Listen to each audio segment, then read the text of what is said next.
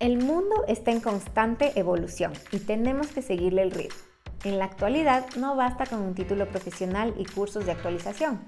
El aprendizaje continuo es clave para adquirir nuevas habilidades y conocimientos para nuestro desarrollo profesional y para el crecimiento de las empresas. Conoce más sobre su importancia en este episodio de Dosis de Impulso. Dosis de Impulso es un espacio en el que conversaremos sobre liderazgo y desarrollo profesional. En cada episodio exploraremos conceptos, lecciones, herramientas y técnicas para mejorar tus habilidades como profesional o emprendedor. Soy Pilar Zambrano. Tengo más de 10 años de experiencia trabajando en diferentes industrias en marketing, creación de contenidos, proyectos tecnológicos y emprendimientos porque sé que tu tiempo es muy valioso, te contaré brevemente en cada episodio lo que necesitas saber sobre diferentes temas y cómo aplicarlos en tu día a día para transformarte en el líder y la persona que quieres ser. Sumérgete en una nueva dosis de impulso.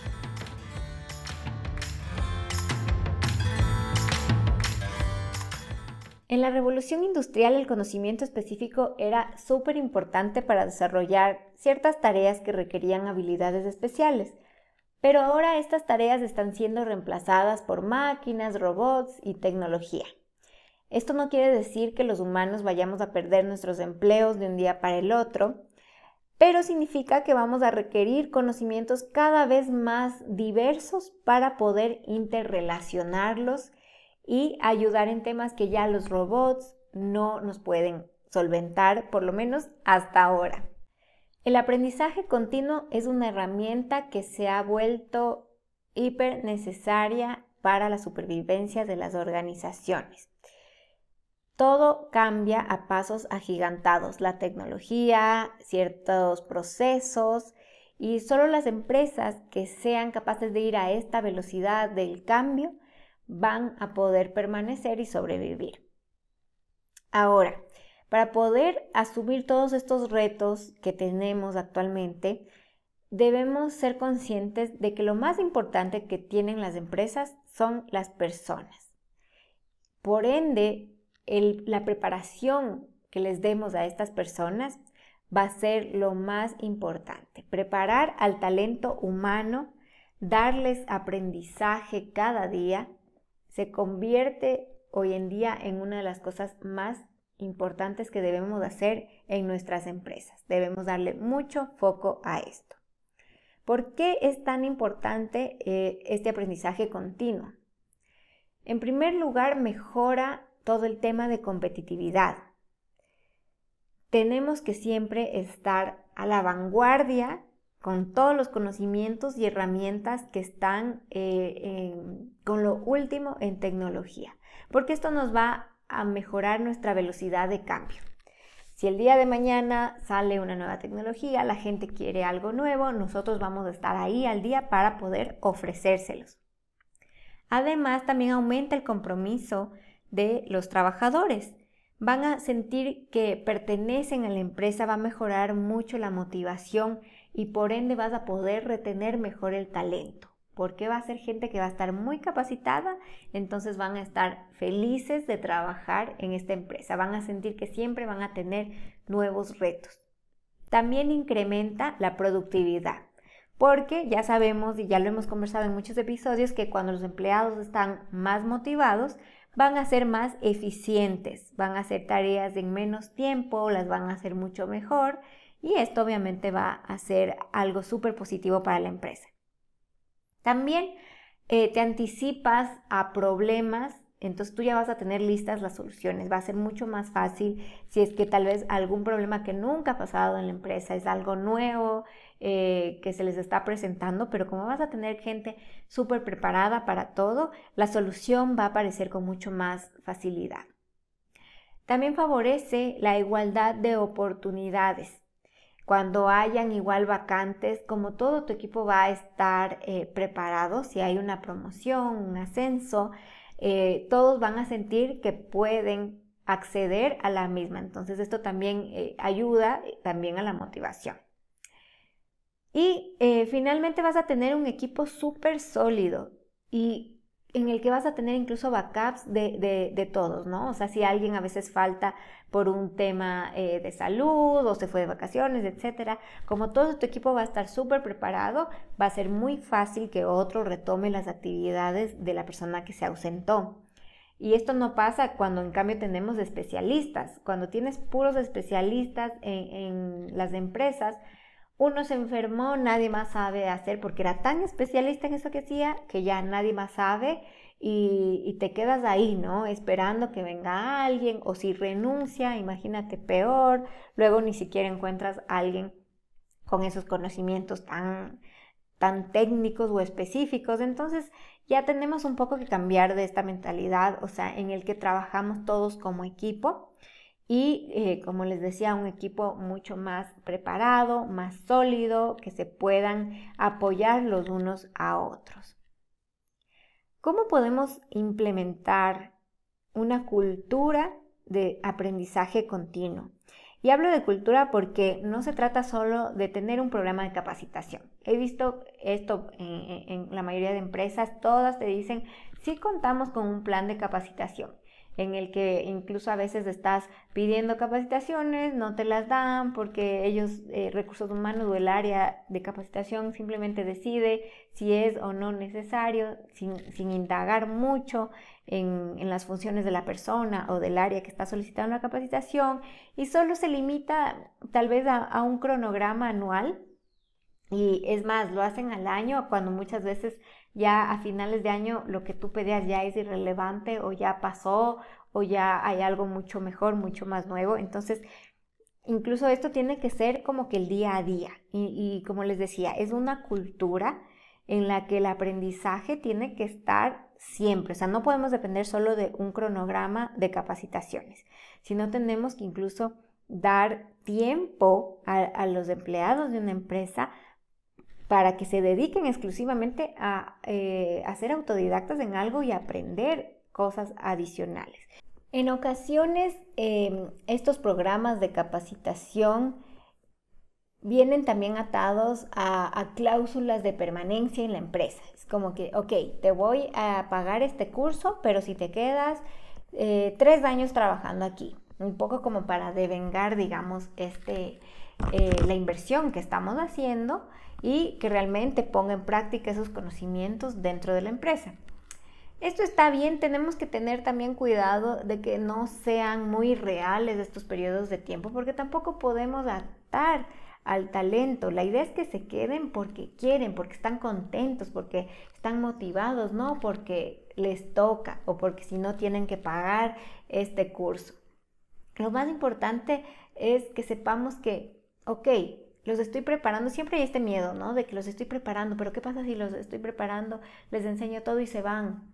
Pues no pasa nada, porque mira, si se van, la otra empresa que los contrate van a saber que ese talento tan bueno llegó de tu empresa. Entonces, ya indirectamente la reputación de tu empresa va a estar súper bien si es que tú estás preparando a tu gente incluso ya a nivel de empresas van a ver como que, wow, qué bien este programa de capacitación que tienen, la, o sea, van a preferir también contratar em, personas que, trabajan ahí. Y eso es, es, como que una ruedita. Sí, habrá gente que se vaya, pero eso también va a hacer que nuevo talento quiera ir a tu empresa a trabajar. Entonces, cada vez mejor talento, personas mejor preparadas van a querer entrar a tu empresa. Entonces, tenemos que verlo también como, como, un, como una rueda que no va a parar. ¿sí? Siempre vas a, si tú sigues implementando estas políticas de aprendizaje continuo, va, tu talento va a ser siempre bueno, no importa si es que alguien se va. Y es mejor preparar a tu gente y sí, tener este riesgo de que tal vez se vayan, a no prepararlos y quedarte con gente que no va a cumplir con las necesidades que tienes. Y piensa en esto, realmente si la gente está contenta, no se van a ir. Va a haber no va a haber propuesta que les haga irse de tu empresa. Así que más bien ponte a pensar en conjunto con las políticas de aprendizaje continuo en qué más puedes hacer también para retener a este buen talento. Y aquí les tengo unos ejemplos bien interesantes. Uno es un ejemplo personal y otro ya es un caso global Empecemos con el personal. Eh, yo trabajaba en una agencia en la que los viernes más o menos eh, se daban unos 30 a 40 minutos en la mañana a primera hora del día, en la que todo el equipo, o sea, toda la agencia, eh, entrábamos a la sala de juntas y recibíamos una charla sobre algún tema que lo preparaba alguien del equipo. Entonces un día, por ejemplo, era un director creativo que preparaba una charla sobre branding, por ejemplo. Y todos, eh, los que incluso no tenían muchos conocimientos del tema, podían acceder a esta oportunidad de aprender. Y eso al final era súper positivo porque todos hablábamos un mismo lenguaje.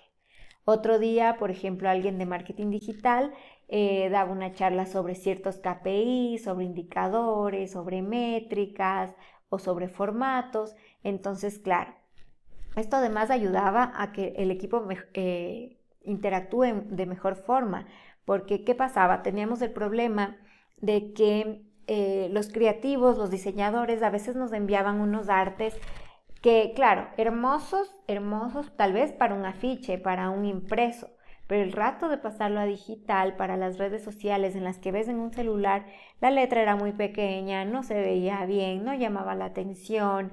Entonces, en estas charlas era una oportunidad también para educar, por ejemplo, en este tema a los diseñadores. En cambio, no sé, tal vez la parte de ejecutivas de cuenta, ellas solo venían eh, con los pedidos de los clientes, y es que el cliente quiere esto, quiere esto, quiere esto. Entonces la parte de la dirección creativa les explicaba ya ciertas cosas de, marca, de cómo debe ser, de orden, de, de todos los esquemas de branding. Entonces todos nos íbamos complementando y eso hizo que ya no hayan tantas fricciones entre equipos. Entonces, al todos estar más preparados en estos temas que nos involucraban de una u otra forma a todos, esto hacía que trabajemos mucho mejor, que las cosas fluyan, incluso a nivel cliente se vio un cambio muy positivo. Otro ejemplo que les quiero dar es el caso de TED. Creo que todos conocemos estas charlas magistrales e inspiradoras que se dan en TED, podemos verlas en YouTube, tienen una aplicación, hay eventos locales en muchas ciudades del mundo. Y TED ya como organización también aplica eh, esta cultura de aprendizaje. Entonces ellos dan un miércoles libre, eh, me parece que es al mes, dan este miércoles libre a todo el mundo, pero con una condición. No es que te vas a hacer cualquier cosa, sino que te vas a preparar un tema que te apasione. Cualquier tema puede ser, no sé, si te apasionan los pájaros, si te apasiona la fotografía, si te apasiona cierto estilo musical o algo de filosofía, no sé, puede ser lo que sea, pero te preparas en ese tema y luego tienen un día de charlas en las que tú vas a presentar ese tema. Entonces te preparas muy bien al estilo TED, hay un libro eh, que justo me lo leí este año que, en el que te dicen cómo eh, preparar una charla para TED, te enseñan todo, es, espectacular. Entonces, de la misma forma, la gente de la organización se prepara sin ser speakers profesionales ni nada, ¿no? Y eh, es súper chévere, es súper lindo porque a veces tenemos estos dos casos, ¿no? El uno en el que te, el aprendizaje va relacionado con el trabajo, pero este otro en que es un aprendizaje más global, ¿no? Es como eh, tener más cultura general, digamos, saber más del mundo, de algún país, de alguna nueva tecnología, alguna, alguna nueva especie de animal, que a veces decimos, ay, ¿para qué quiero saber de eso? Pero es interesante, es interesante y cualquier tipo de conocimiento nos enriquece. Nos, nos, enriquece, nos hace personas más completas, más conocedoras. En cualquier charla con cualquier persona vamos a, tener tema de conversación porque vamos a saber de todo un poco. A veces nos pasa eso que en alguna reunión social nos encontramos con alguien que es un perfil profesional totalmente distinto al nuestro y no sabemos de qué hablar. Pero por último, si conocemos aunque sea detallitos, cosas, datos curiosos de cualquier tema, incluso nos va a hacer mejores conversadores, que eso también es una habilidad blanda que eh, es muy importante. ¿no? no tenemos que olvidarnos también de las habilidades blandas. Los conocimientos y habilidades técnicas son importantes, pero las otras habilidades cada vez están tomando mucha más importancia, así que no tenemos que dejarlas a un lado. Entonces, como conclusión, las empresas tienen que involucrarse más en la formación de sus trabajadores. Tienen que darles las herramientas y el tiempo, porque con tantas eh, actividades y tareas que tenemos en el trabajo, se nos hace muchas veces imposible sacar tiempo para el aprendizaje. Así que las empresas tenemos la responsabilidad de dar estas oportunidades, crear estos ambientes de aprendizaje en las empresas. Si es que realmente queremos ser unas empresas competitivas, modernas, eh, que, en que la gente quiera realmente trabajar, que se sientan satisfechos, tenemos que proporcionar estas oportunidades. Y nuestros empleados van a tener mejores competencias, eh, van a ser personas incluso que que estén dispuestas, ¿no? Que les vamos incluso a aumentar ese nivel de curiosidad para que ellos mismos investiguen, resuelvan problemas. Qué importante es esto. Van a ser incluso más autónomos en resolución de problemas. Comparte el conocimiento. Si tienes algo nuevo, si tú lo aprendiste por tu lado, ya sea en tu tiempo libre, no te lo guardes. También hay mucho esto de esta competitividad entre, entre equipos, si yo tengo el mismo cargo que otras personas, pero yo aprendí cómo hacer algo mucho más rápido, no se los quiero decir porque si no eh, ya me van a quitar a mí la oportunidad del ascenso o cualquier cosa. Mira, al final lo más rico que hay en una empresa es cuando todos trabajan en equipo, cuando todos se ayudan, cuando todo fluye. Entonces no te quedes con eso, compártelo. Sí, yo sé que a ti te costó el tiempo, pero si tú creas este tema de compartir, luego al día siguiente tal vez otro te lo va a compartir a ti. Entonces, todo es recíproco y se va haciendo así. Todo lo que tú das se devuelve. Y piénsalo de esa forma, ¿no? No seamos mezquinos con el conocimiento. Lo más lindo y de hecho uno de los mejores regalos es la educación. Eh, también se dice que la mejor herencia es la educación. Mis padres, por ejemplo, ellos nos dicen mucho eso y yo estoy súper agradecida porque sí, tal vez no tuvimos lujos, pero nos dieron una excelente educación de muy buena calidad y, eso es lo más importante. Y lo mismo pasa en, los trabajos. Eh, por ejemplo, esta Navidad que pasó, yo siempre suelo como que en Navidad darles algún detallito a los chicos de mi equipo, a veces un chocolatito, una cosa. Eh, este año decidí darles un curso en, doméstica y todos estaban súper felices, o sea, ni siquiera les dije, miren, tienen que ser un curso, pero tiene que estar relacionado al trabajo. No, o sea, hagan en lo que quieran, en lo que les guste, en lo que les apasione. Finalmente, quiero dejarles con una frase de Henry Ford que dice, solo hay algo peor que formar a tus empleados y que se vayan, el no formarlos y que se queden. Así que a seguir implementando el aprendizaje continuo en nuestros negocios, en nuestros emprendimientos y empresas para seguir siendo muy competitivos en el mercado. Les mando un abrazo y nos vemos en el siguiente episodio de Dosis de Impulso.